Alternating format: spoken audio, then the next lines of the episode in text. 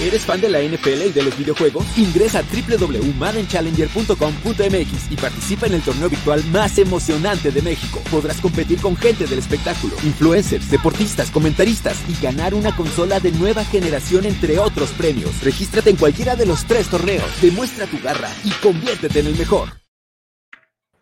Hola, hola, hola. Buenos días a todas las personas. Precisamente aquí en Buenos Días Fútbol les damos la bienvenida a toda la gente que se conecta esta mañana y que está disfrutando su cafecito con nosotros. Por allí ya las inscripciones para el Bar en Charlen han cerrado, pero a final de cuentas pueden seguir todo este torneo a través de Máximo Avance. Antes que nada, quiero darle la bienvenida a Carlos Rosado. Carlos, ¿ya tienes tu cafecito por allí? Bienvenido, ¿cómo estás? Ya, ¿cómo estás, Mayra? Aquí, ya disfrutándolo desde temprano Salucita. Ya este, nos levantamos a hacer ejercicio un poco y este, activarnos, porque una intensa actividad de trabajo la que tuvimos esta semana. Todavía hoy tenemos programa. Mañana si se lleva el juego también de los Steelers contra los Ravens. Entonces, mucha actividad. Pero ¿cómo estás? clave lo que dices, ¿eh? Clave esa cosa de que si se ah, lleva, a, cabo, si se lleva a cabo, porque esta mañana precisamente salió el reporte que la NFL le dijo a Baltimore, espera, ¿cómo que vas a entrenar? Cierra tus instalaciones hasta las 5 de la tarde, luego sale el reporte del clima, la verdad es que este, está una locura, ¿no?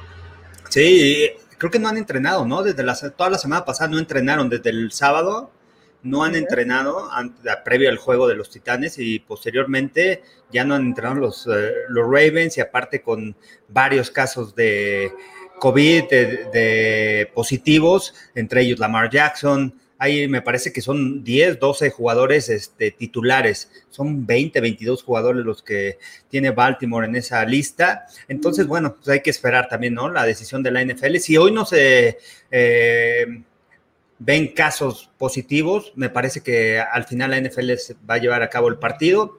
Pero bueno, pues hay que esperar, ¿eh? Entonces, eh, quién sabe qué pasa. Este juego que se iba a jugar el jueves en la noche, en Día de Acción de Gracias, era el tercer partido en el horario estelar, un juego divisional.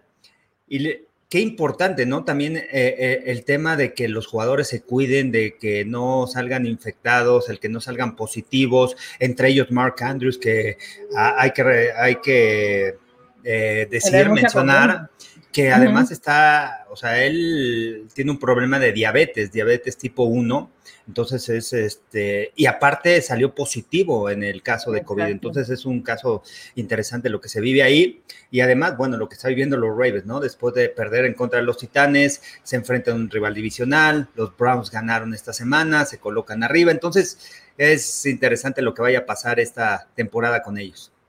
Sí, exactamente como lo dices. De hecho, la lista llegó a 22 el día de ayer domingo. Esta mañana todavía está por confirmarse si se aumentan los casos. Ya bien lo dijiste, siempre y cuando no haya ningún nuevo caso positivo, entonces, pues la liga podría darles la luz verde para que viajen esta noche, que por cierto los médicos dijeron que era lo mejor, que era el mejor panorama para el equipo. A mí lo que me llamó mucho la atención, sobre todo lo que está sucediendo, Carlos, fue la reacción de la gente en redes sociales. El tema de que era injusto que a Denver Broncos sí los pusieran a jugar no teniendo quarterbacks, de que no era lo adecuado, de que deberían haber movido el partido, de que el equipo pedía que se jugara el lunes. Pero me llamó mucho la atención porque desde un inicio, en camino al Super Domingo, hemos platicado el tema de que esto no se trata de la competencia, esto se trata de la seguridad de los jugadores. ¿Qué opinas al respecto?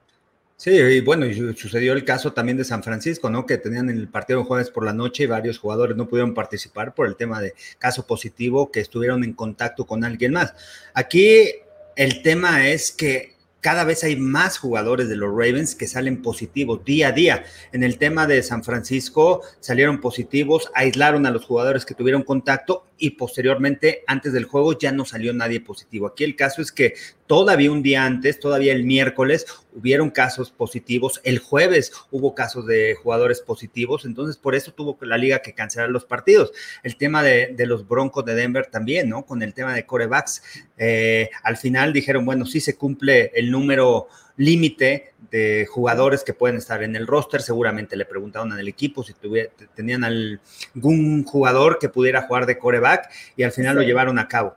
Pero bueno, hay, hay, que ver también, porque sí, la liga está tomando diferentes medidas, diferentes este, eh, el tema de los partidos, ¿no? ¿Cuáles han sido cancelados, cuáles no han sido cancelados? Y en este caso, bueno, quién sabe qué vaya a pasar, ¿eh? No sé, porque además, bueno, los Ravens aparte jugaban el jueves. Entonces tuvieron que cambiar el partido de este jueves para el domingo, para el lunes, perdón. Para el lunes. tenían una semana en donde jugaban jueves y la otra otra vez el jueves. los Steelers juegan el martes y después juegan el domingo, les acortaron también la semana, entonces también no le conviene al equipo de Pittsburgh. Entonces, bueno, muchas circunstancias, es el 2020, así se está jugando la NFL. Afortunadamente ya son 12 semanas, falta un partido, no se ha cancelado ninguno. Exactamente. Y eso es lo que yo les digo a la gente, le digo, es que tenemos que ver el lado positivo, porque es el 2020, todo puede suceder, la realidad es esa, el partido puede jugarse, no puede jugarse, hay lo que tienen que tener en mente es que esta temporada no se trata de lo más justo, se trata de terminar y llegar a Tampa Bay. Pero precisamente con eso en mente, Carlos, ¿cómo viste este fin de semana ayer, un día pesado? ¿Qué fue lo que más te llamó la atención? Uy, bueno, me tomaron dos partidos y muy buenos, por cierto. Uno de ellos fue el de Arizona contra los Patriotas, un juego cerrado, donde los Patriotas hicieron un, buenos ajustes a la defensa. Eh, Kyler Murray regresó después de esa lesión y al final vimos un Cam Newton que pudo regresar, pudieron remontar con ese gol de campo, se llevaron la victoria. Obviamente también Arizona falló, desaprovechó esa oportunidad cuando Zane González tenía la oportunidad de irse arriba por tres puntos, falla en el gol de campo, le dejan en buena posición de campo a Nueva Inglaterra. Y Cam Newton por la vía terrestre pudo mover las cadenas. Al final un acarreo de él en tercera oportunidad logra llegar al primero y diez. Posterior, y, en esa misma jugada viene un castigo que mucha gente, de, un golpe de Isaiah Simon sobre el coreback, y que me llamó la atención porque al final fue adentro del terreno de juego, pero él ya iba afuera. Entonces, algunas cosas que se queja el, equipo de Arizona después de este partido, pero los Patriotas no quieren quedarse fuera de postemporada, quieren estar ahí arañando y una derrota muy dolorosa para Arizona. Sin embargo, los Rams perdieron también esta semana y hay que esperar lo que pueda suceder el día de hoy en la noche con los Seattle Seahawks en contra de, de Filadelfia, pero una división oeste complicada que tú, bueno, eh, tú puedes estar en el partido de San Francisco. Eh, unos Rams que a mí se me hace un equipo sólido, un equipo fuerte, pero bueno, ya lo platicaremos más adelante con el tema de Jared Goff perdiendo otra vez el balón. Eh, y Arizona, bueno, desaprovecha, pero fue un partido interesante, fue un partido fuerte en donde también, bueno, los Patriotas está ahí, está ahí en la pelea y no quiere quedarse fuera. Tiene tres partidos muy difíciles la próxima semana. Viaja a, los, a, la costa oeste, se va a enfrentar a Chargers y a Rams en semanas consecutivas. O sea, se queda de ese lado con el tema de la pandemia, con el tema que está pasando también en California, que nos expliques también un poquito más del tema de San Francisco, que no tiene estadio, y después van a Miami. Sí, exactamente. Mira, nada más para rematar aquí en el partido de los Patriotas, creo que lo que más tenemos que resaltar es la defensa de los Patriots, esa defensiva que tuvo una intercepción, dos capturas ante Kyler Murray, o sea, le quitó dos pases, se los arrebató y además detenieron, como bien dices, ese gol de campo donde tenían la oportunidad, los forzaron a hacer el gol de campo en tercera oportunidad. Ese tipo de cosas, creo que, como lo acabas de decir, los Patriotas no se quieren quedar fuera de la postemporada. Bill Belichick no está acostumbrado a una temporada corta. Él se va de largo y quiere estar en la Navidad preparando ya lo que se viene en Año Nuevo. Dice, para mí no se trata de Año Nuevo, se trata de continuar dentro de la temporada. Entonces, muy, muy interesante el panorama para los Patriotas. Sin embargo, creo que la sorpresa fue esa, o sea, el hecho de que Kyler Murray no logró salir adelante en este partido y sacar el triunfo tan importante que también es para, para los Cardenales.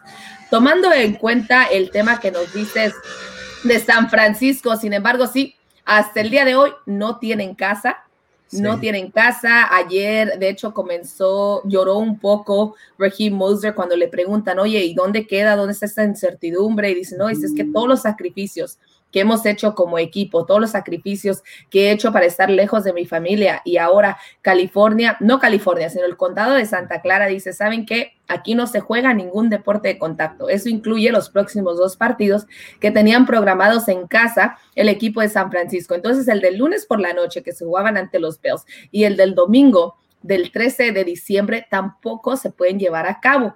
¿Qué hace San Francisco? Porque no solamente se trata de no jugar el partido, no pueden ni entrenar ni siquiera entrenar en sus instalaciones. Entonces eso complica el panorama. Ellos están viendo ayer por la noche, ya salió la, la idea de que igual podrían ir a San Diego o Arizona aunque Arizona es el que más está, está ahí sonando más fuerte, entonces estarían utilizando las, las instalaciones de los Cardenales, pero Aquí lo complicado, fíjate que se les complicó además ayer el panorama, porque si hubiera sucedido cualquier cosa con el avión, ellos no hubiesen podido ni siquiera regresar a casa el día de ayer. Estas órdenes empezaron en la madrugada, donde dijo la alcaldesa del condado de Santa Clara, si viajas más de 150 millas de, la ciudad, no regresas.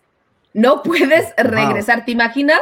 Te fuiste a jugar un partido de fútbol americano y ahora dice, no, no puedes llegar a casa, quédate en un hotel o a ver dónde te quedas porque aquí no regresas.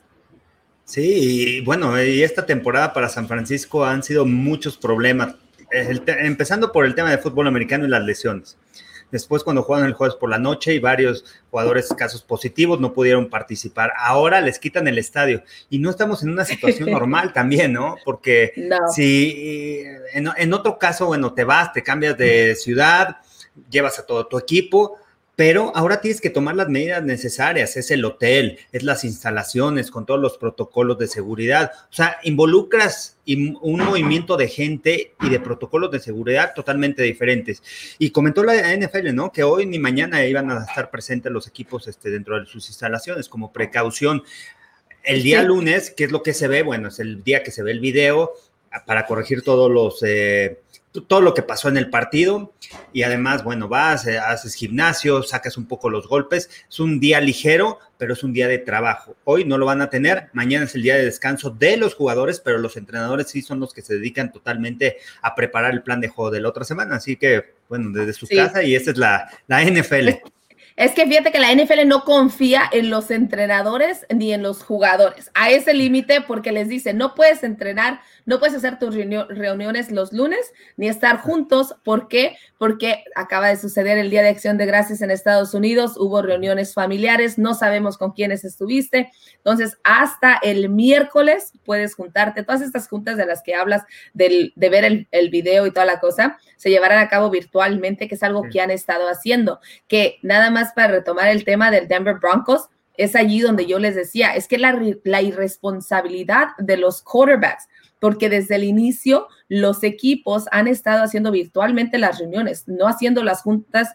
Todos, todos los equipos no están teniendo a todos los jugadores de la misma posición juntos y cuando lo hacen deben utilizar el cubreboca. Pero ni modo, estamos viviendo una temporada fuera de lo común olvídense de lo que es justo o no es justo, enfóquense, como bien lo dijimos, en terminar la temporada, en llegar a Tampa Bay, en que se haga el Super Bowl, porque ya empiezan a hacerse más fuertes los rumores de esta burbuja de la postemporada, además de que si se puede tomar, de que si se extiende, porque además en el tema de los Steelers y los Ravens, si se cancela el partido, nadie recibe sueldo.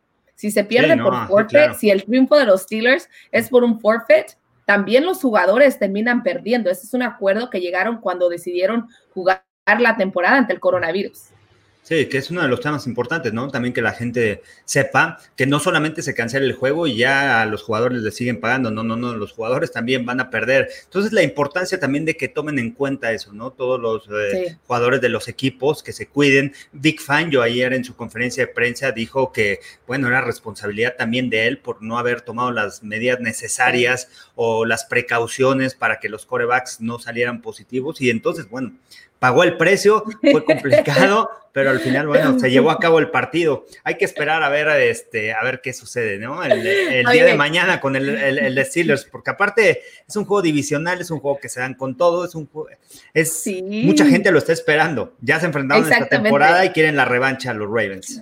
Y fíjate que curiosamente es el último partido donde la afición de los Steelers puede estar presente. Va a ser el último partido en donde pueden tener los 5.500 aficionados en Heinz Field. Entonces está todo por allí, pero desafortunadamente, les repito, es la salud ante todo. Hablemos de un tema más divertido, porque te veo ya vestido de San Francisco.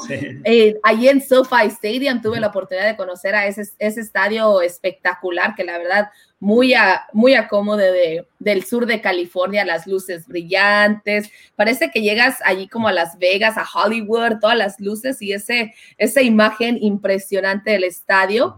Pero para muchos fue un upset. Para mí, no, porque yo se lo tenía diciendo en camino al Super Domingo toda la semana. Los 49ers van a ganar, le van a ganar a los Rams y así fue. San Francisco con el triunfo 23 a 20 ante Los Ángeles Rams. ¿Qué fue? ¿Qué te pareció de este partido? Me imagino que muy contento. Bueno, sí, le voy a San Francisco, aunque bueno, de repente salgo, saco de ropa de todos los, de varios equipos.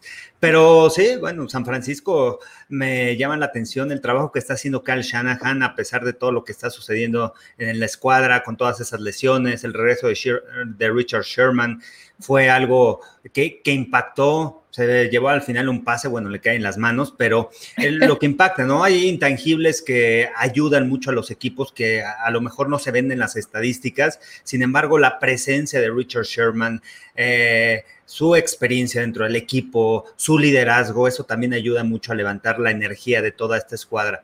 Sí. Monster, bien lo mencionabas, anotó el día de ayer, una línea ofensiva y un esquema ofensivo que, bueno, al final es correr el balón. Me sorprendió, sí. Yo sí pensaba que iban a ganar los Rams. Eh, por el hecho de cómo habían estado jugando las últimas semanas, de que habían establecido esa filosofía, su ataque terrestre y una defensiva sólida, una defensiva que provoca balones, que le presiona al coreback, que al final no pone a, no arriesga tanto a Jared Goff dentro de la bolsa de protección. No es un coreback que te, te va a sacar los partidos, Jared Goff. Es un coreback que necesita del ataque terrestre.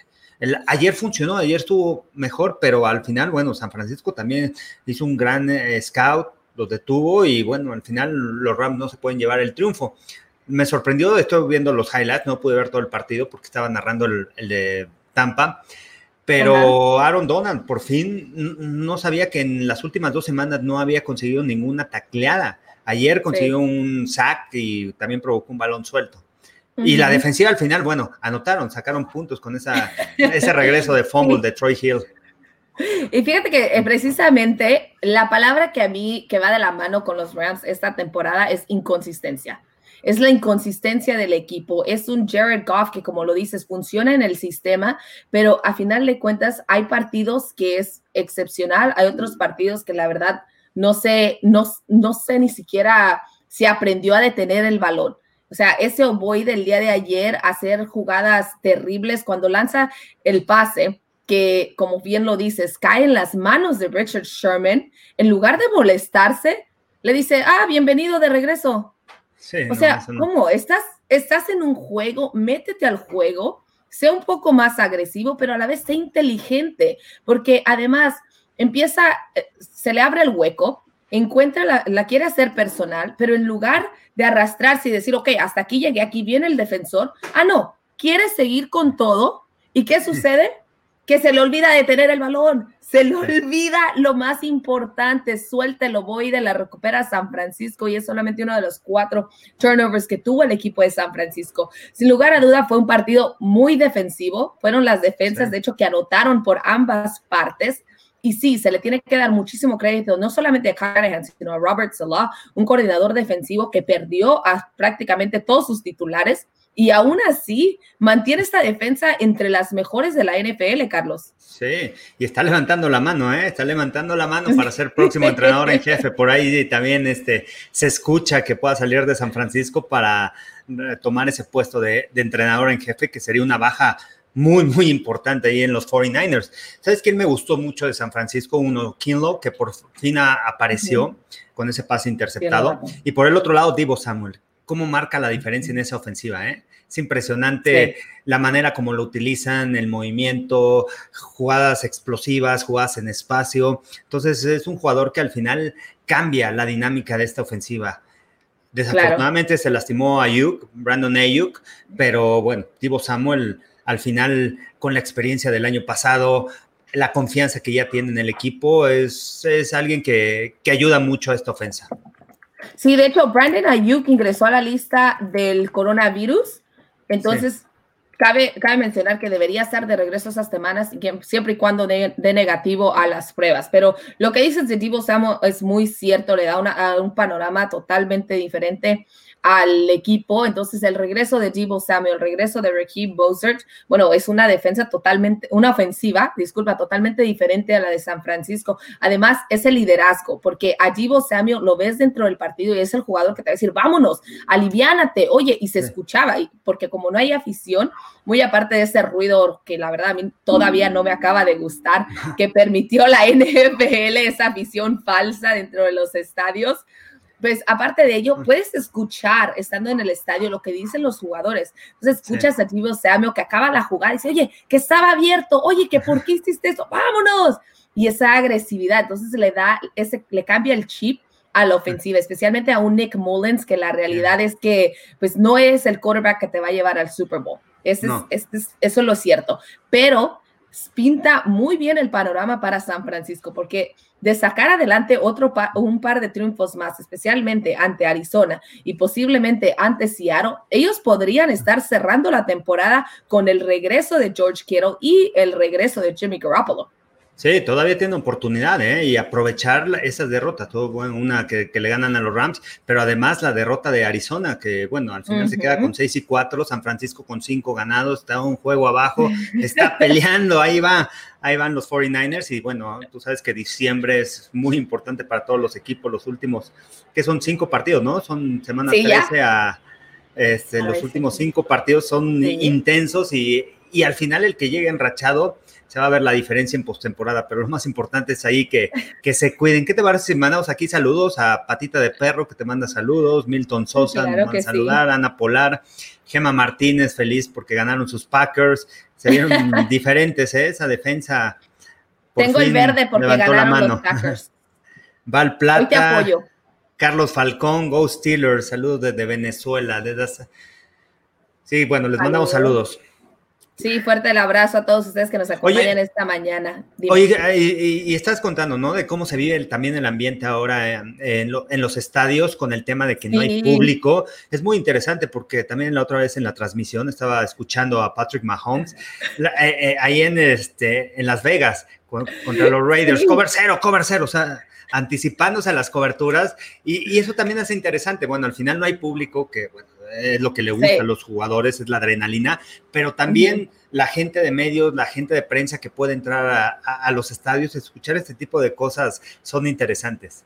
Fíjate que yo soy un poco egoísta en este tema, porque sí, yo entiendo, se extraña la afición, la verdad es que sí se extraña, se extraña el, el ruido verdadero de la emoción, del, de la adrenalina, como dices tú, y los jugadores lo han mencionado una y otra vez. En San Francisco yo bromeo porque les digo que antes de la temporada, cuando recuerdo muy bien que les dicen a los jugadores, sí, ¿cómo va a haber si en afición? Y contesta Arek y dice, oh, dice, pues digo, pues ni modo, voy a extrañar a mi afición, la verdad, no verlos en casa, pero luego recuerdo que voy a Seattle y que ellos tampoco tendrán afición y me da gusto, me da alegría. Entonces, obviamente impacta, pero te repito, yo soy un poco egoísta, entonces cuando fui a ese primer entrenamiento en Levi Stadium, que empecé a escuchar a los jugadores, esa comunicación que se te hace sentir como prensa, parte de, o sea, parte de lo que está sucediendo, estás prácticamente en el campo, estás escuchando las jugadas, los movimientos y como dices, hay quienes se adelantan, quienes saben, quienes saben, quienes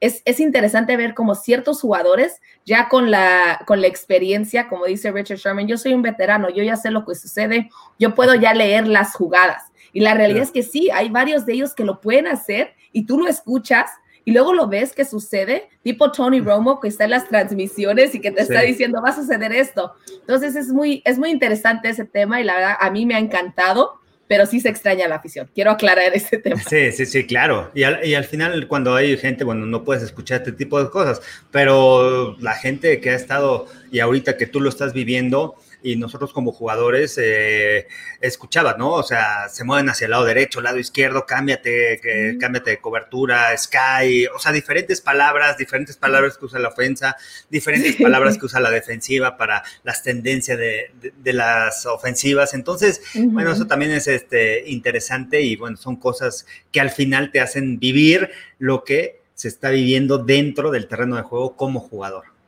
Exactamente. Mira, vamos a ver, como dices, la gente por acá que nos están viendo, saludos, dice Ana Polar. Buenos días, Mayra, Carlos, ya con taza de café para desayunar con ustedes. Buenos días. Buenos días. Ana, un saludo, dice Go Broncos. Y por ahí, de hecho, estaba también otro comentario de los Broncos que nos decía que no les gustaba mucho. Aquí está Ramón Ceja Santos, nos dice saludos al análisis mañanero no me gustó lo de Denver Broncos. Precisamente, ¿te parece si hablamos un poquito del tema de los Broncos ante los Jaguars? Sí, claro, y, al final, bueno, no se suspendió el juego. Yo, yo pensé que sin coreback la NFL iba a decir, ¿sabes qué? Se suspende. Salió este cuate, este Kendall, Kendall, ¿no? Su apellida, sí. su apellido. del practice squad, quien jugó de quarterback en Wake Forest. Sí, que era receptor, entonces estaba ahí como receptor alineado, bueno, levantó la mano, yo jugué de coreback en Wake Forest, ahora le vas, pero además sin entrenar, eso es lo que me llama la atención, o sea, sin entrenar, sin tener ningún snap dentro de los entrenamientos como coreback, si completar un pase en la NFL es muy complicado por la velocidad del juego, por la reacción de los defensivos, el tema de que no hayas practicado, de que, ¿sabes qué? Vas a practicar cuando en el pregame antes del juego, empieces a lanzar y empezamos a ver el ritmo.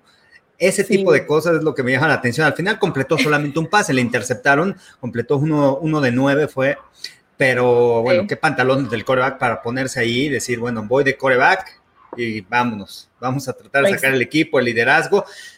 Al final creo que los Broncos en ese aspecto ya iban derrotados, ¿no? Teniendo eh, la baja de sus corebacks, de sus mariscales de campos, confiar en la defensiva. Y, los Santos de Nueva Orleans que tenían un juego complicado. A mí se me hacía un juego difícil si hubiera jugado con el quarterback. Con Drew Sí. Pero al tener esa noticia, bueno, fue un juego más relajado para ellos. También ellos con la baja, sin, sin su coreback titular, sin Drew Brees, con Tyson Hill, que en su segundo partido como titular, pero con una defensiva que al final es la que está levantando al equipo de los Santos de Nueva Orleans. Los dos fuertes, los veo sólidos, hay que ver cómo cierran en diciembre, pero no me preocupa diciembre para los Santos, me preocupa enero. Ellos van a ser, van a calificar el número uno, se van a llevar la, el azul de la nacional. Me preocupa cómo vayan a llegar en enero, si estén listos y si tengan la capacidad de ganar los partidos en postemporada, en playoffs, lo que no ha sucedido en los últimos años, para llevarlos al Super Bowl. Creo que es precisamente ese el tema que preocupa por parte de los Saints. En el tema de los de Denver Bronco ya lo platicamos al inicio del programa que esto no se trata de que si es justo o no, se trata de la seguridad. Estaban allí los jugadores, bien lo dice este Ana Polar dice Kendall Hinton, sí, Kendall Hinton, quien estaba como receptor abierto en el practice squad, lo activaron. De hecho, por ahí se rumoraba que querían que uno de los entrenadores entrara como quarterback y a mí me causó mucha risa, la verdad, porque decía, bueno, de ser así, ¿te imaginas cuántos equipos, Carlos, tú ya conociendo más este sistema, cuántos equipos no utilizarían esas posiciones de coaches más bajos para tener jugadores por ahí, armas secretas? ¿Cuántos crees más o menos que harían, tomarían ventaja de esa regla? No, y además este año, ¿no? Eh, el tema del practice squad que aumentó. Al principio de la temporada con el CBA iban a ser 12 jugadores. Después, cuando vino el tema de la pandemia, aumentaron a 16. E, ese punto es muy importante y el tener jugadores con experiencia también, ¿no? Dentro del practice squad, que a partir de este año se permitía tener dos jugadores que tuvieran ya experiencia dentro del NFL, porque por lo regular antes eran jugadores de dos, a lo mucho tres años, que no hubieran tenido dos temporadas completas en el roster activo. Y entonces ese tipo de estrategias también cambia totalmente y los coaches tienen que ver hacia adelante, a ver qué va a pasar, qué puede pasar durante la temporada, cuáles son las, los jugadores que necesito tener en el equipo de práctica, porque además no es como antes, que bueno, ya no tengo corebacks, entonces le hablo a un coreback, este, a Paxson Lynch, por ejemplo, que ya estuvo aquí en el sistema de los Broncos de Denver, y te vienes y te activo para mañana. No, ahora no, porque si llegas al equipo tienes que estar en... Eh, tienes que estar aislado, te tienen que tomar dos pruebas, salir negativo y después estar aislado seis días. Entonces no es de que ya este, veo un coreback en agencia libre y lo tomo. Entonces son, cosas que pasan, ¿no? Nos, decía Indria Guzmán, saludos por cierto. Oye, Indria Guzmán sí está en todos los programas, ¿eh? Te mando un fuerte abrazo. Indria Guzmán nos, se conecta con todo el programa de Máximo Avance y nos cuenta hoy, dice, lo de Broncos estuvo cardíaco, pero qué impresión con este chico que dijo yo. Eso es actitud. Salí sin pretexto y dando todo. Y la realidad es que, como bien lo dices, Carlos, ya iba, ya iban abajo, ya iban con la pérdida encima. Eso se trataba ya de divertirse, de tratar de disfrutar algo de ello. Se decía en redes sociales, no, pues que hoy se da a conocer que no es tan sencillo ser quarterback en la NFL. Pues la verdad es que creo que nadie creía que era sencillo el tema de lanzar un pase. Sí, no, no, no, no, no, por la reacción que tienen por los atletas, es muy rápido, cierran muy rápido los espacios, parece que el receptor está solo y avientas el balón y de repente baja el córner, aunque esté tres yardas atrás. Es, muy rápido el juego, el juego dentro del terreno de juego, te ha tocado vivirlo, te este, ha tocado estar ahí en los estadios, muy rápido. O sea, lo que vemos en la tele nos ayuda, se ve rápido, pero no, cuando estás en el campo es completamente diferente. Son grandes atletas que se mueven a máxima velocidad, y que cierra y que conocen el juego, o sea, no nada más son atletas, sino que conocen el juego, dónde va a caer el balón, van leyendo el coreback, cosas interesantes. Pero, ¿qué te parece? Vamos a otro partido. Ayer claro que sí. en el, de, en el de Tampa contra los Chiefs. Me tocó narrar ese juego. Uh. Espectáculo de Mahomes. Al principio, primer, primero y segundo cuarto, primer cuarto llevaba, no sé, 230, 250 yardas. ¿Nada más? Más de 150 yardas por aire, dominando, ¿eh? Mahomes. Y la pregunta es aquí, Mahomes, candidato sólido para ser el MVP. Pues fíjate que Mahomes, como a mí me gusta decirlo, la realidad es que es un, es un jugador excepcional, es un jugador que hace las cosas cada partido. Digo, ¿acaso lo puede hacer mejor? Y sí, me contesta el próximo partido y me dice, sí, claro que lo puedo hacer mejor. Está a la perfección. Pinta para MVP, claro que sí. O sea, no veo cómo es que no sea considerado para ser el mejor jugador de esta temporada. Los Kansas City Chiefs están haciendo todo a la perfección y es de la mano de este jugador, este jugador que funciona como líder, que sabe dónde sabe utilizar bien sus armas, que además no solamente sabe lanzar, a veces ni siquiera ve a su target y simple y sencillamente confía en que su jugador está allí, pero sabe acarrear el balón. O sea, es un double threat, es una arma peligrosa, lo veas como lo veas. La semana pasada, ante los 49, ante los Raiders, decían, oye, pero que nadie siguió a Kelsey. Y luego dicen, sí, pero que si hubieran seguido a Kelsey, entonces le dejan abierto el hueco a Mahomes. Entonces, ¿qué hacemos? O sea, ¿dónde nos vamos? Y ahora, ante los Buccaneers, la realidad era esa, que yo, yo sí creía en los Buccaneers, quería creer en ese Tom Brady, pero parece que ya llegó Mahomes y dijo, Tom Brady, ya vete al retiro, ¿no? Sí, y, también el marcador no nos dice nada, ¿eh? 27-24, se acercaron los bucaneros en la segunda mitad, le interceptaron dos pases a Tom Brady cuando parecía que boom, empezaron a mover las cadenas, pero al final, la primera mitad creo que fue suficiente lo que nos demostraron los Chiefs y que es el equipo a vencer en la conferencia americana.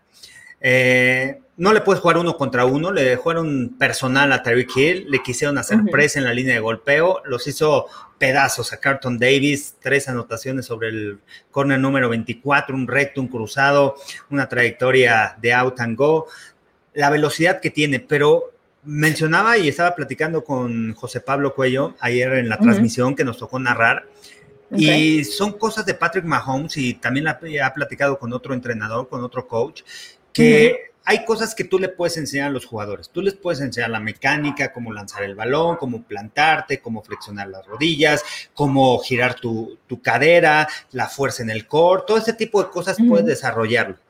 Pero hay cosas que hace Mahomes, que es talento, que olvídate, tú no le puedes enseñar lo que él hace a otros jugadores. Es fuera de lo normal. Te puede lanzar el balón aquí arriba, te puede lanzar el balón por abajo del brazo, puede ir corriendo y de repente puede cruzar la bola tiene diferentes maneras. La facilidad que tiene de lanzar el balón son cosas que a mí me llaman la atención. Pero más allá de eso, su liderazgo y la inteligencia que él tiene del juego, la manera de anticiparse a las coberturas, eso es lo que me llama la atención. ¿Y por qué es tan importante el tema de las coberturas, conocer qué es lo que está pasando adelante de ti? Porque sabes desde el pre-snap a quién le vas a lanzar el balón, sabes sobre quién vas a ir, sabes que tienes a, a Hill uno contra uno, que le, el corner se bajó, tiene presa, hay un safety atrás, es uno contra uno. ¿Sabes qué? Me deshago rápidamente el balón, se la tiro adelante y confío en la velocidad que tiene Tariq Hill. Ese tipo de cosas son las que me llaman la atención para un coreback tan joven como es Mahomes. Sí, exactamente, como bien lo dices, Carlos, fíjate que a mí lo que me llama la atención es la frialdad del quarterback, como, como tú lo acabas de mencionar. Ya sabe quién va a lanzar, ya sabe dónde va a ir con el ovoide antes del snap, que al momento de lanzar, le ves el rostro, no está presionado, no está nervioso, tiene una frialdad, una tranquilidad sobre el rostro, como diciendo, eh. y además la confianza que le tiene a su línea ofensiva un quarterback tan joven con esa confianza que está lanzando el ovoide y nunca lo ves agacharse, nunca lo ves ir a protegerse. Dice, aquí está mi hombre, yo confío en él, así que tranquilidad. Recuerdo, recuerdo que la, cuando se le dio el MVP hace un par de años, le preguntan, oye, ¿y cómo te sientes? ¿Has ganado el, el logro individual más alto en la, en la NFL? Su respuesta en ese momento se me hizo egoísta ese momento dije, ay, este arrogante niño de papi, o sea, la verdad es que sí lo critiqué, sí lo critiqué porque responde y dice, es parte del plan. O sea, no de gracias, estoy muy contento, no, es parte del plan. Es parte del plan. Y yo decía, oye, puedes por lo menos dar gracias a tu familia, a, a la gente que te apoyó algo. Entonces, ahora que lo veo, digo, es que así es él es un jugador maduro, con una frialdad, repito, muy, tiene todo fríamente calculado. O sea, yo lo digo de broma, que yo tengo todo fríamente calculado, pero Mahomes en realidad lo tiene. Y eso es lo que te lleva a ver de que él va a ser el nuevo gran quarterback. Él es el, él es el molde de lo que tiene que seguirle. Es un jugador completo, un quarterback que te va a hacer juego aéreo, te va a hacer juego terrestre, pero además la inteligencia que tiene este quarterback. Que que fíjate que lo veo mucho también en Justin Herbert, pero ya después platicaremos de él. Ese quarterback de los, de los Chargers, cuidado, porque el futuro, el futuro de los Chargers está impresionante. Pero viendo este panorama, panorama y regresando al partido de los Chiefs y Buccaneers, ya para cerrar el tema, ¿cómo viste a Tom Brady y los Buccaneers? O sea, todavía tienen la posibilidad de la postemporada. ¿Crees que sean un equipo competente para llegar a la postemporada? Yo creo que sí, ¿eh? yo creo que como como está también la nacional, está competitiva, es una, es una conferencia en donde todavía no sabes quiénes son los líderes, sabes quiénes son los Santos de Nuevo Orleans que van a pasar como líderes en el sur y en el norte los, los Packers. En la este no sabes, en la oeste también está muy peleada, pero los equipos ahí están. Creo que los Bucaneros se van a poder meter a postemporada pero el tema de, Tom Brady es ofensiva, me gustó mucho mejor, me gustó más la segunda mitad. Y bueno, le damos la bienvenida aquí a Arturo Carlos, que anda por acá. no, le vamos a dar la bienvenida con el tema precisamente que tocas, el tema de Tom Brady y Bruce Arians, que parece una telenovela. Y además le preguntan a Tom Brady, oye, ¿necesitas nuevo coach? Bienvenido, Carlos. Bienvenido, Arturo. ¿Cómo, ¿Cómo ves este tema, esta telenovela que se pinta en Tampa Bay? No, ya resulta que el coreback va a decir hasta quién va a ser el dueño del equipo, ¿no? O sea, ya es lo que le falta nada más a Tom Brady. Pero es una telenovela, pero es algo relativamente normal. Eh, es acostumbrarse a gente nueva con la que tienes que trabajar. Imagínate, 20 años, ¿no? habituado a una persona como puede ser Bill Belichick. Y del otro lado tienes a Bruce Arians, que creo que es un tipo realmente agradable, pero está, está mostrando que tiene su, eh, más allá del temperamento, su forma de llevar las cosas. Y aquí el, pues el Patriot Way no tiene cabida, entonces cambian muchas cosas de lo que puedes traer de allá, pero, pero evidentemente es parte de, lo que traen ahora. A mí, a mí me preocupa, eh, ayer lo, lo, decían en la transmisión que teníamos a través de la Octava Sports, eh, que les había gustado el la forma de pelear. Creo que fue Luis Alonso de, de mostrar corazón en el juego. Yo creo que es lo menos que deberían eh, mostrar ante un equipo que en teoría pues es contendiente a, un Super Bowl, ¿no? Hace, ¿qué fue? Un mes, antes de que aparecieran las tres derrotas en estas cuatro semanas, eh, era un equipo que, que, estaba como favorito en la conferencia nacional y, y, que realmente si te quieres poner en esa, en esa parte, pues tienes que, que dejar a un lado que si el coach, que si Brady, que si tienes que ganar partidos. Y la forma en que iniciaron el juego fue desastrosa y lamentable para, para los Bucks. Ah, y aparte es que del sistema ofensivo no me, no me termina de, de, convencer, ¿eh? porque Bruce Arians, Byron Leftwich quieren establecer su esquema ofensivo y Tom Brady no es ese tipo de coreback. Necesitas eh, empezar a correr más el balón. Tom Brady es más un coreback con pases rápidos, que se deshaga rápidamente el balón, pases cortos, jugadas de play action, y no lo han hecho. Han puesto a Tom Brady a lanzar largo, a estar en la bolsa, a esperar a que sus receptores terminen sus trayectorias y no ha funcionado, han presionado mucho a Tom Brady. Creo que por ahí y también esos movimientos antes de las jugadas. Hoy el fútbol americano, si tú no te mueves antes de la jugada, no desbalanceas a las defensivas. Lo vimos ayer con los Packers, esa jugada eh, donde cruzan engaño de carrera, la anotación de Allen Lazar, donde cruzan engaño de carrera, cruza Davante Adams, se cruzan, hacen el mesh eh, los receptores y después la defensiva estaba perdida de, de, Chicago. Pero ese tipo de jugadas tienes que ser más creativo si quieres atacar a las defensivas. Mira, nos dice, nos dice aquí el licenciado Carlos Falcón. Hay que recalcar que cada vez es más difícil ganar en la NFL. No cualquiera puede jugar, solo los verdaderos atletas. Pero la realidad es que Tom Brady es un muy buen atleta. También Gronkowski regresó y ya se ha puesto algo en forma. ¿Crees más que nada, Carlos, que quizá ya las, los equipos encontraron esta fórmula de la ofensiva de Tom Brady, ya le conocen casi, casi hasta cuando es hora de ir a tomar agua.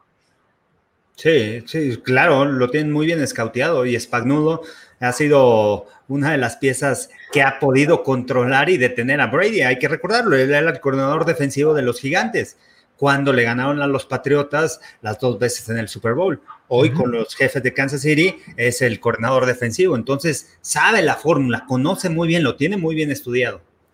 Súper, bueno, pues ahí está el partido de ayer, los Chiefs derrotan nuevamente a los Patriotas, yo la verdad iba con los Patriotas, ¿tú con quién ibas, Carlos? Arturo, ¿con quién iban? Yo con Arizona iba, ¿eh? pensaba que iban a dar ahí pero de los Chiefs y los Buccaneers. Ah, de los Chiefs y Buccaneers. No, dije Arizona. Patriotas, me equivoco. Yo, iba con, Tampa Bay. Yo, yo debo de, confesar que fui de, ese, de esos eh, picks de offset y dije, no, si voy con los, con los Bucks y toda, todo el mundo me decía, no, pero a ver, ¿por qué? yo, no, es que si hay argumentos, tal, tal, tal, tal. Ya, ya no los voy a decir porque, bueno, definitivamente cuando vas abajo 17-0, ya no hay argumentos en tu plan de juego. Es así, cuando agarras, lo haces, ¿no? Este, tu plan de juego lo haces, este, lo, tiras por allá, lo haces bolita y, vámonos a, tener que lanzar y a recuperarte en un juego así tan complicado, ¿no? Pero la clave es frenarlos, o sea, no, más allá de que tengas que generar puntos, es ahora cómo los vas a frenar. Muchas veces, eh, Carlos, siempre te enfocas y dices, a ver, Estoy abajo en el marcador, 17 puntos a cero. ¿Qué es lo que voy a hacer para remontar? Y, se enfocan en la ofensiva, tienen que anotar así, tienen que ya no vas a poder correr, tienes que lanzar más. No, aquí es cómo paro al otro güey, porque aunque yo, si yo empiezo a anotar puntos, la diferencia va a seguir siendo de 17. Sí, y además tú ves a la ofensiva de Kansas City cuando se enfrentan los rivales y estaba viendo las estadísticas, tercera y largo, tercera y 12, tercera y 15 ah, ya, los tenemos parados, no van a arriesgar, van a hacer un pasecito corto, un pase pantalla, no van a arriesgar el balón. En los últimos largo, es el equipo que mejor tiene, que mejor eh, concreta en tercera oportunidad, el mejor porcentaje tiene en tercera oportunidad y largo, no corto, tercera oportunidad largo, después de seis para atrás. Entonces, de lo que te habla es que es un equipo agresivo que cómo lo detienes. Ayer también se equivocaron los Bucaneros, después de que había sido un pase incompleto, viene el castigo, foul personal, le dan el primer 10. No puedes permitir ese tipo de detalles, ese tipo de castigos en contra de esta ofensiva. Es muy complicada, muy complicada. Le he estado estudiando los movimientos que hacen, la manera como utilizan a Terry Hill, lo colocan en la en el lugar indicado, en la alineación eh, indicada, lo ponen atrás de la línea de golpeo, evitar que lo chequen en la línea, y después cuando le ponen un corner uno contra uno te va a vencer por velocidad, y tienes a Kelsey, tienes muchas armas ahí en esa, en esa ofensiva, pero no son el mejor equipo de la americana, todavía los Steelers van invictos. Les encanta, por cierto, a la afición de los Steelers que recuerden ese tema, que muy aparte de que la gente siga diciendo que los Chiefs son el mejor equipo, dicen, a ver, quién es el que va perfecto y podrían mantenerse de esa forma una semana más. Pero bueno, vámonos acá que nos dice nuestra productora, al parecer se acaba de dar la noticia de que Rigoberto Sánchez, el pateador de despeje de los Colts, será operado debido a un tumor canceroso que se le detectó. Esperemos que todo salga bien por allá con el equipo. Y de hecho él ya dio su comunicado a través de redes sociales dando las gracias a toda la gente por su apoyo y además diciendo que lo que más le duele es que no va a poder estar al lado de sus compañeros. Así que fuerte abrazo también a toda su familia. Si está aquí con nosotros, que esperemos le vaya muy bien al pateador. Sin embargo, pues vamos a continuar con el tema de fútbol americano y a platicar precisamente del equipo de los Colts y el hecho de que esta semana pues no les fue muy bien. ¿Un upset dirías, Carlos? Sí. Arturo Carlos. Es que, ¿cuál, cuál, de los dos? El del es, que tú eres, es que tú eres Arturo y él es Carlos. Claro. O sea, tu apellido será Carlos, pero su nombre es Carlos. Toma, toma poquito café, Arturo, para que recuerdes. ¿Cómo te llamas? ¿Cuál es tu primer nombre y cuál es tu apellido? De buenos días, fútbol. Eh, yo, no, yo no estoy en el café, estoy con mi, mi sandía, ¿no? Es de ah. desayuno. Mira qué dieta es tan saludable, ¿eh? Mucha azúcar para despertar en la mañana. Pero vamos con el tema nuevamente y, vamos a intentar esto nuevamente. Carlos, Carlos Rosado, ¿qué opinas de los Titans Colts, los Titanes 45 ante estos Indianapolis Colts que Philip Rivers, pues, no me decepciona? A, mí me sorprendió eh, la victoria de los Titanes. Pensé que iba a ser un juego más parejo por la manera como jugaron y que vencieron los Colts este, visitando a, los Titanes ya en temporada. Veía unos Colts muy fuertes a la defensa, una ofensiva en donde no dependían solamente de Philip Rivers, eran pases cortos, se deshace rápido el balón, pero también habían corrido bien el ovoide. Era un juego complicado porque al final es rival divisional, pero no me esperaba esa paliza, ¿eh? Una paliza, 45 puntos esa defensiva de los Colts, no me la esperaba. Y creo que parte de este triunfo viene de la motivación después del triunfo que lograron conseguir en contra de los Ravens. Se la creen, la manera como los prepara Bravel, y eso es lo que está marcando la diferencia con esos Titans, que al final, bueno, pierden con Colts, pero de repente ganan contra los Ravens y, van otra vez a Indianápolis y sorprenden. El ataque terrestre sigue siendo la fortaleza, mientras Derrick Henry esté sano, es muy complicado detener esta ofensiva. Además, el único corredor que le había logrado generar más de 100 yardas a esta defensa de los Colts haya sido Henry. Henry. Pero además, o sea, les pasó por encima. Y, yo creo que sí hay algo que no pudieron aguantar, que fue el ritmo ofensivo. O sea, el, partido fue así: 7-0, 7-7, 14-7, 14-14. O sea, los Colts no están preparados para este tipo de partidos, no aguanta su equipo a meterse el tiroteo y porque la fortaleza está en la defensiva.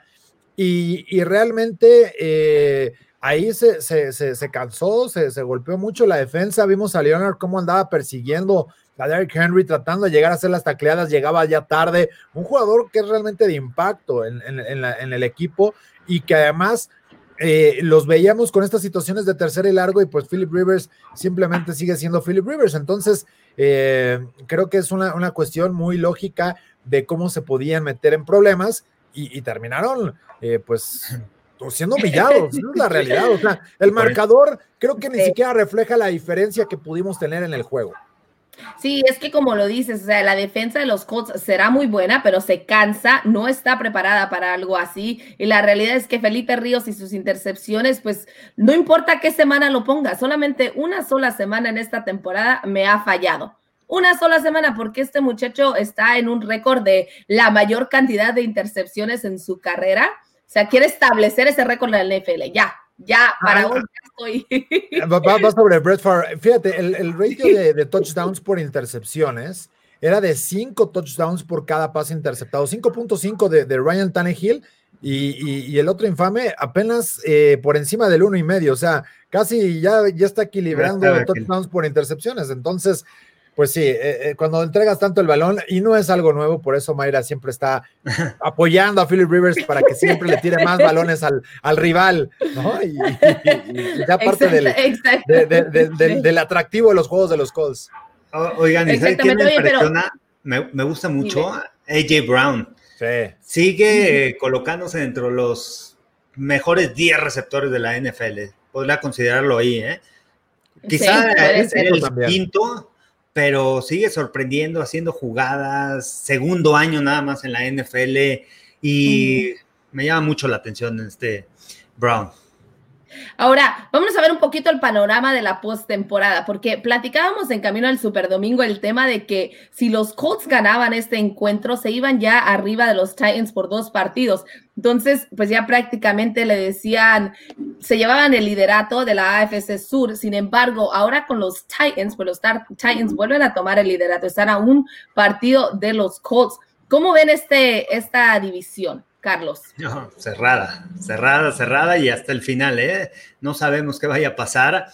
Yo me voy a inclinar con, los Colts. Ahorita ya Titanes se colocó arriba de ellos con esta victoria, pero confío en los Colts, van a estar en postemporada y así se enfrentarían, ¿eh? Si pasan, si todo va bien, si terminan la temporada, si hay 17 semanas, si nada más van a pasar 7, se enfrentaría contra los Chiefs de Kansas City. Duelo, duelo interesante ahí y el de Miami Titans.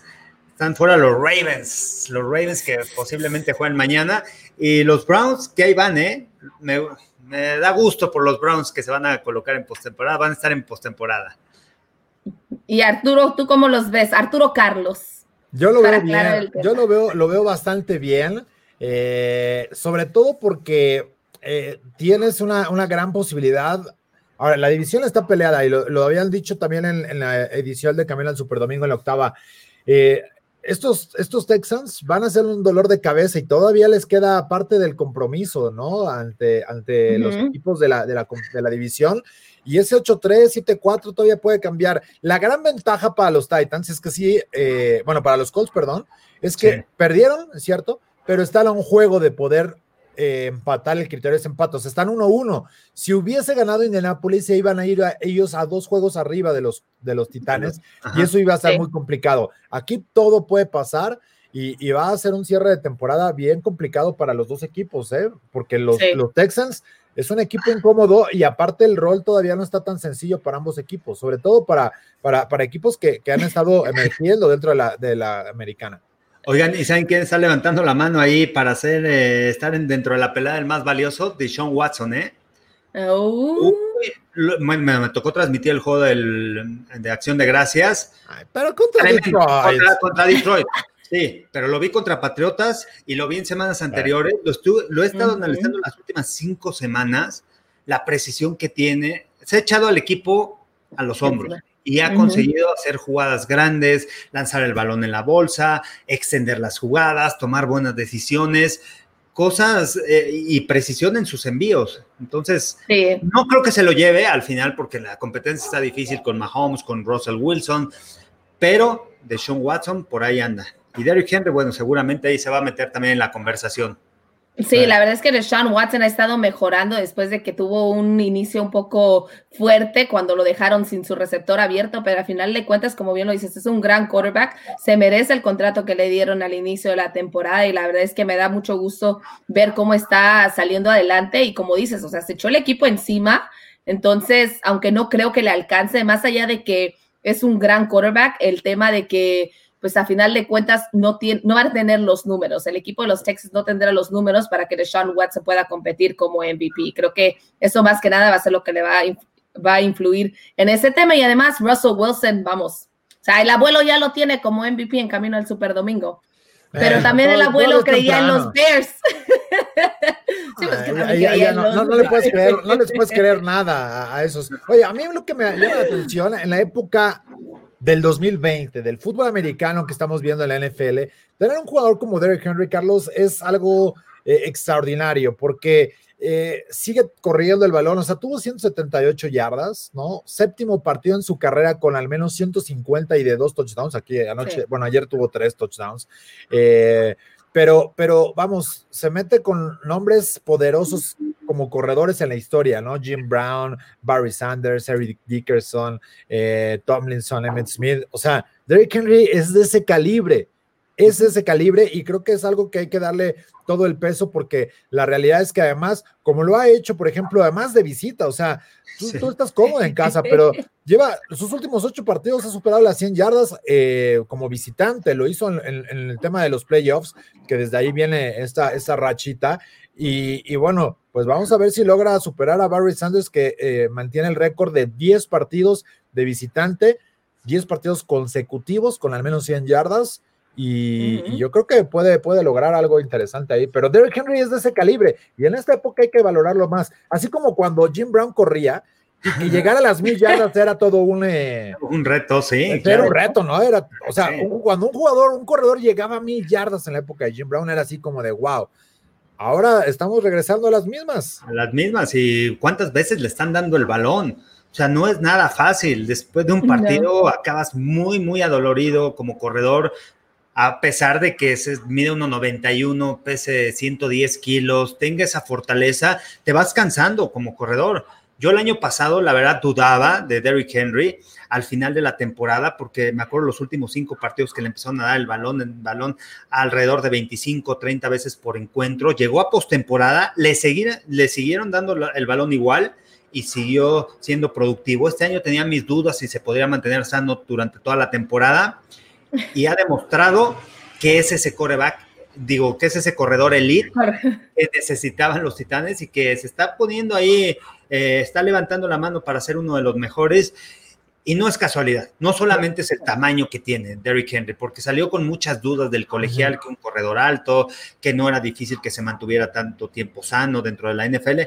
Pero si ustedes ven cómo se prepara el trabajo que hace en pretemporada, es de llamarse la atención. Y eso es el reflejo de que en temporada siga, siga, siga siendo un jugador constante y que lo lleve a esos niveles. Y además lo hace siempre, perdón, May, eso en la segunda mitad, o sea, eh, la, mayor cantidad de yardas es cuando la defensiva está pulverizada y eso creo que es algo de, los, de las cosas interesantes. Ya nada más para, para terminar con el tema de Derrick Henry. ¿Podrá romper el récord? Yo creo que sí, porque va a Jacksonville, o sea, día de campo, ¿no? Va a Green Bay. Ese puede ser algo complicado porque la defensa, sus linebackers, ¿no? Pero Green Bay, le, puedes correr lo que quieras, ¿eh? A Green Bay. Sí, pero, pero podría ser, y, sobre todo en el tema del clima, le beneficiaría para tratar de correr, porque ese juego va a ser el 27 de diciembre. Y cierras en Houston, ¿no? O sea que los tres partidos creo que puede correr las 100 yardas y romper un récord, algo histórico. ¿Cuánto lleva? lleva ocho, lleva, llega, llegó a ocho, ah, empatando a Chris Johnson también con los Titans, pero, pero buscará llegar a, esos diez para empatar a, a, Barry Sanders y ya llegar a los once, a romper el récord. No, la verdad es que Derek Henry, o sea, es un impresionante corredor, pero más que nada también el tema de la rehabilitación es lo que lo permite estar allí. Él mismo comparte en sus redes sociales toda su trayectoria y la verdad impresionante. Pero hablando precisamente de, de esos jugadores que se mantienen a la cima o que por lo menos después de que les dicen cuidado que ahí te voy, regresan, vamos a ver qué sucedió el domingo por la noche. Un Aaron Rodgers que también está compitiendo para ser MVP, ¿eh? O sea, los Bears ante los Green Bay Packers, Chicago simple y sencillamente no apareció. Y pues, Carlos, ¿cómo viste el domingo por la noche? Eh, ¿Sabes qué? Yo había levantado la mano con esa defensiva de Chicago, que es una de las sólidas defensivas en la NFL. El día de ayer demostró lo contrario. Los linebackers no aparecieron, no podían detener la carrera. Con esos cambios de dirección se perdían, ¿eh? Tanto Danny Trevathan como Raccoon Smith, no los vi a ese nivel. No los vi leyendo, anticipándose, cerrando los huecos y eso le permitió a Green Bay, bueno, también correr, correr el balón. Por otro lado, Aaron Rodgers, bueno, sigue siendo, estando en un nivel, estando en el elite de los corebacks de la NFL, la facilidad que tiene para deshacerse del balón, para identificar a sus receptores y bueno, y ayer también un gran día, más de 40 puntos para estos Packers, que mi única duda con ellos no es la ofensa, es la defensa nada más. La defensa por tierra, por aire juegan cinco o seis defensivos profundos, tienen presión con los dos, con Sadarius y con Preston Smith, pero el ataque terrestre es uno de los problemas de, de Green Bay y es lo que les afectó al final el año pasado en la final de la conferencia. Eh, les, corrieron ahí, bueno, lo que quisieron los, los 49ers, pero, pero creo que eh, algo, algo que, que, da un buen sentir para este equipo, tuvo otra vez Cuarto juego consecutivo para Aaron Rodgers con más del 70% de pases completos. No llegó a las 300 yardas como lo había hecho en los juegos anteriores. Quería empatar ahí un récord de, de, Brady y de, y de Manning. Bueno, también Jared Goff ahí en la ecuación, pero bueno, eso no está entre los históricos. Pero, pero sí, el, el, el, punto a mí, a mí lo que me da la atención es, o sea, ganaron 41 a 10 el partido. O sea, 15 puntos de los Bears vienen en el garbage time, último sí. cuarto, o sea, sí. por completo. Y, y, el que haya regresado Trubisky es cierto, por ahí en el fumble eh, que, que, regresa en el scoop and score de, de, de, los Packers. Hubo castigo, o sea, lo sujetaron del, de la barra en la tacleada, no se marca el castigo y, y, se queda la anotación que pudo haber revertido esto y probablemente cambiar parte del juego, ¿no? De la, de la tendencia, pero yo creo que sí eh, es, algo, es algo clave el cómo pudieron correr el balón, tanto con Jamal Williams como Aaron Jones, o sea, más de 15 acarreos los dos, eh, promedio de más de 4 o 5 yardas por acarreo. Creo que, que, que, que, están encontrando un balance y eso se vio porque las necesidades del juego estaban ahí. O sea, tienes el juego sí. dominado. Aaron Rodgers no necesitas lanzar más de 30 pases y aún así tuvo cuatro pases de touchdown. Entonces, pues eh.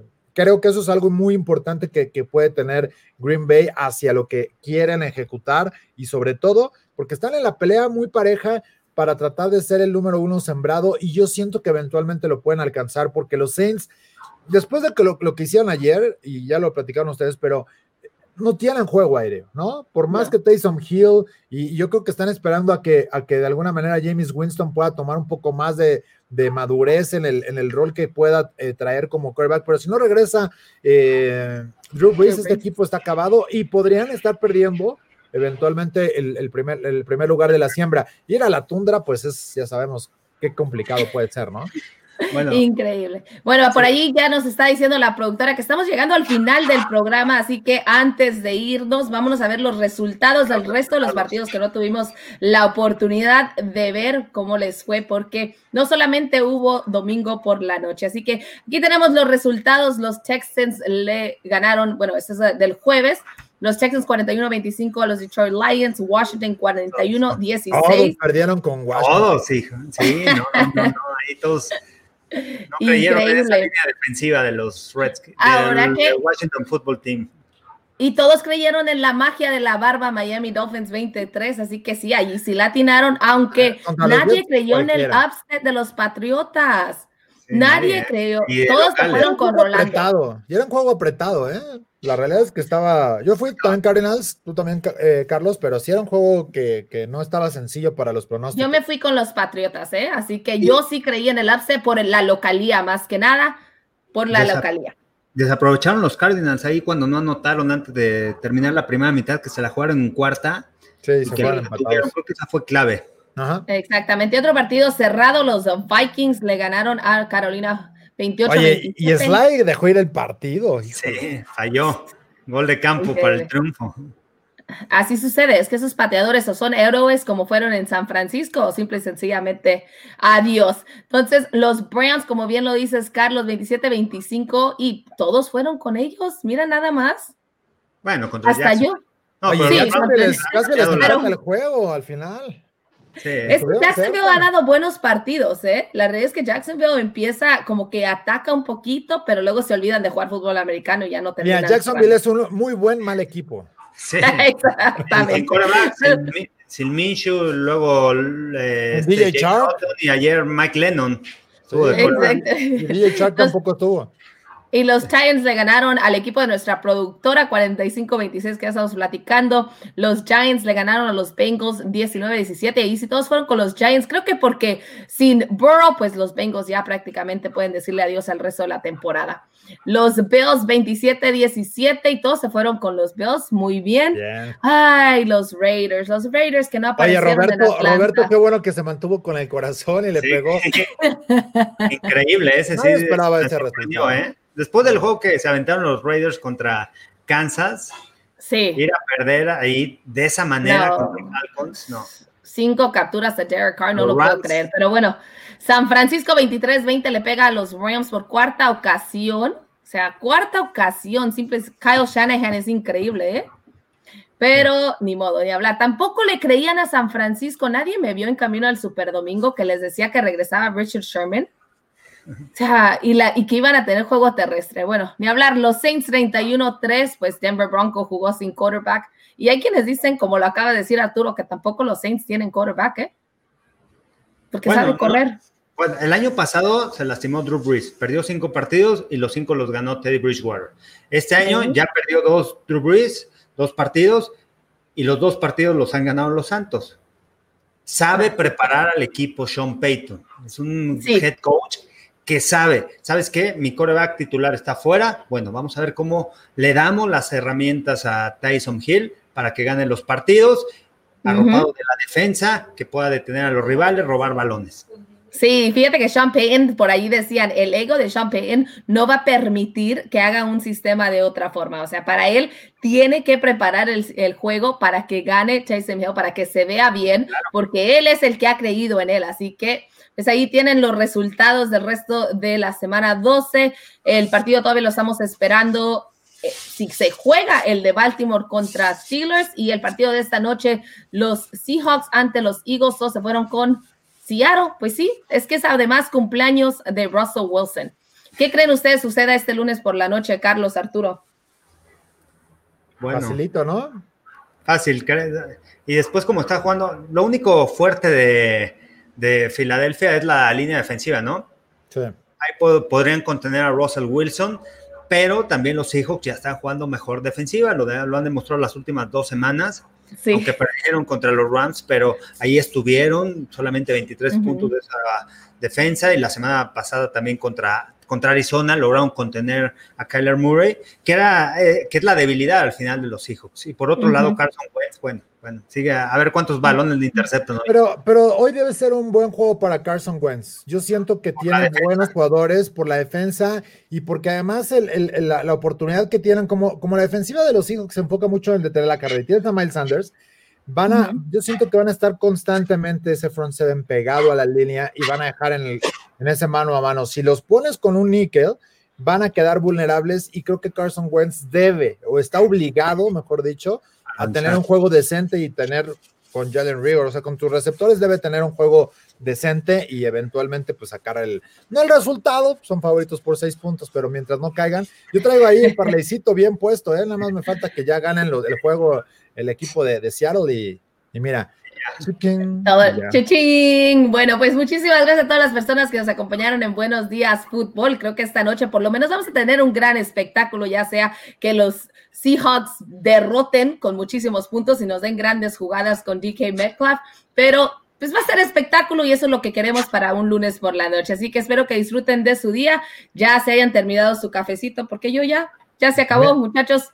A mí me mandaron café, caray, qué barbaridad. No, tú con tu sandía, pero bueno, les recordamos que tenemos Buenos Días Fútbol, también tenemos Camino al Super Domingo el día de hoy y Máximo Avance al día. Así que ahí los esperamos a través de todas nuestras transmisiones de Máximo Avance y recuerden descargar el podcast que ya está disponible en todas sus plataformas. Hasta luego.